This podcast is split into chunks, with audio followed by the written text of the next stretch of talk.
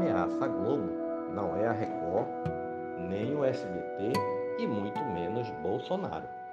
Apesar de registrar nos últimos meses queda de audiência em horários nobres, como o do Jornal Nacional e o da novela das 21 horas, a Globo continua líder isolada no ranking da Cantar Ibope.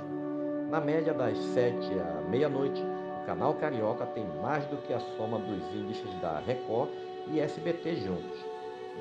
Derrotas pontuais, como nas transmissões de futebol na emissora de Silvio Santos, não ameaçam o império global.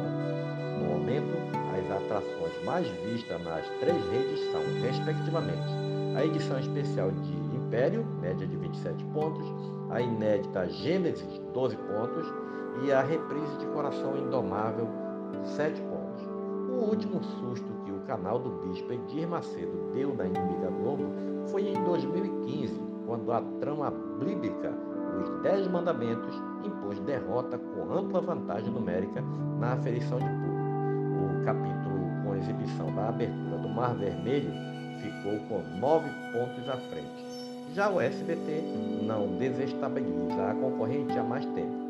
O último fenômeno aconteceu no final da década de 90, quando a primeira versão brasileira do folhetim infanto-juvenil Chiquititas venceu várias vezes o Jornal Nacional. Hoje, a maior ameaça à Globo não são as rivais de sinal aberto, tampouco os canais pagos, afetados pela redução do número de assinantes em razão dos cortes no orçamento de milhões de famílias em crise econômica. Grande adversário é a Netflix. A gigante americana do streaming atrai cada vez mais pagantes. Recentemente vazaram documentos que revelam que possuem 19 milhões de clientes no Brasil. A expectativa é registrar aumento relevante de novos contratos até o final do ano, apesar da perda de poder de compra no país. No trimestre de julho a setembro, a empresa contabilizou globalmente mais de 4,4 milhões de assinantes e prevê a chegada de outros 8 milhões e meio até dezembro. O lucro no período foi de 1 1,5 bilhão de dólares, cerca de 8 bilhões de reais. Com fôlego financeiro aparentemente infindável, a Netflix investe cada vez mais em produções nacionais e na contratação de ex-estrelas da Globo. Já levou protagonistas como Bruna Marquezine, Bruno Cagliasso e Marco Pigossi. A comediante Ingrid Guimarães acaba de fazer a mesma troca a companhia segue o plano de lançar conteúdos brasileiros mensalmente, de séries ficcionais e documentários a filmes e reality show. As melhores histórias em todos os gêneros e formatos para diferentes gostos, informou em comunicado a empresa.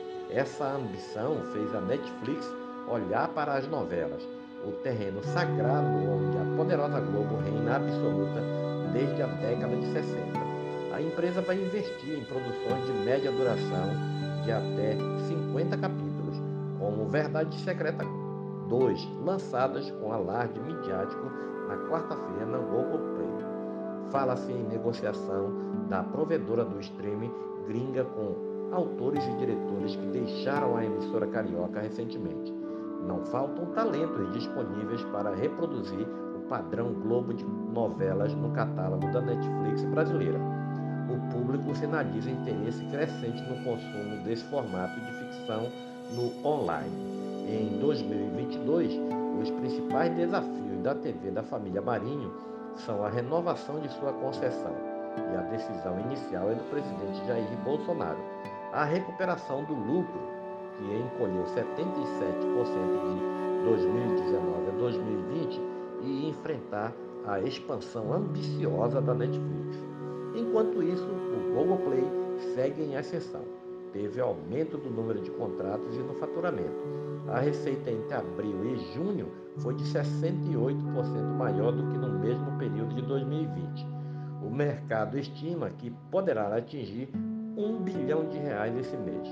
A plataforma, que completa seis anos em novembro, se tornou imprescindível para a saúde financeira do grupo a criação de novas gerações de telespectadores e assegurar a relevância da Globo no universo digital.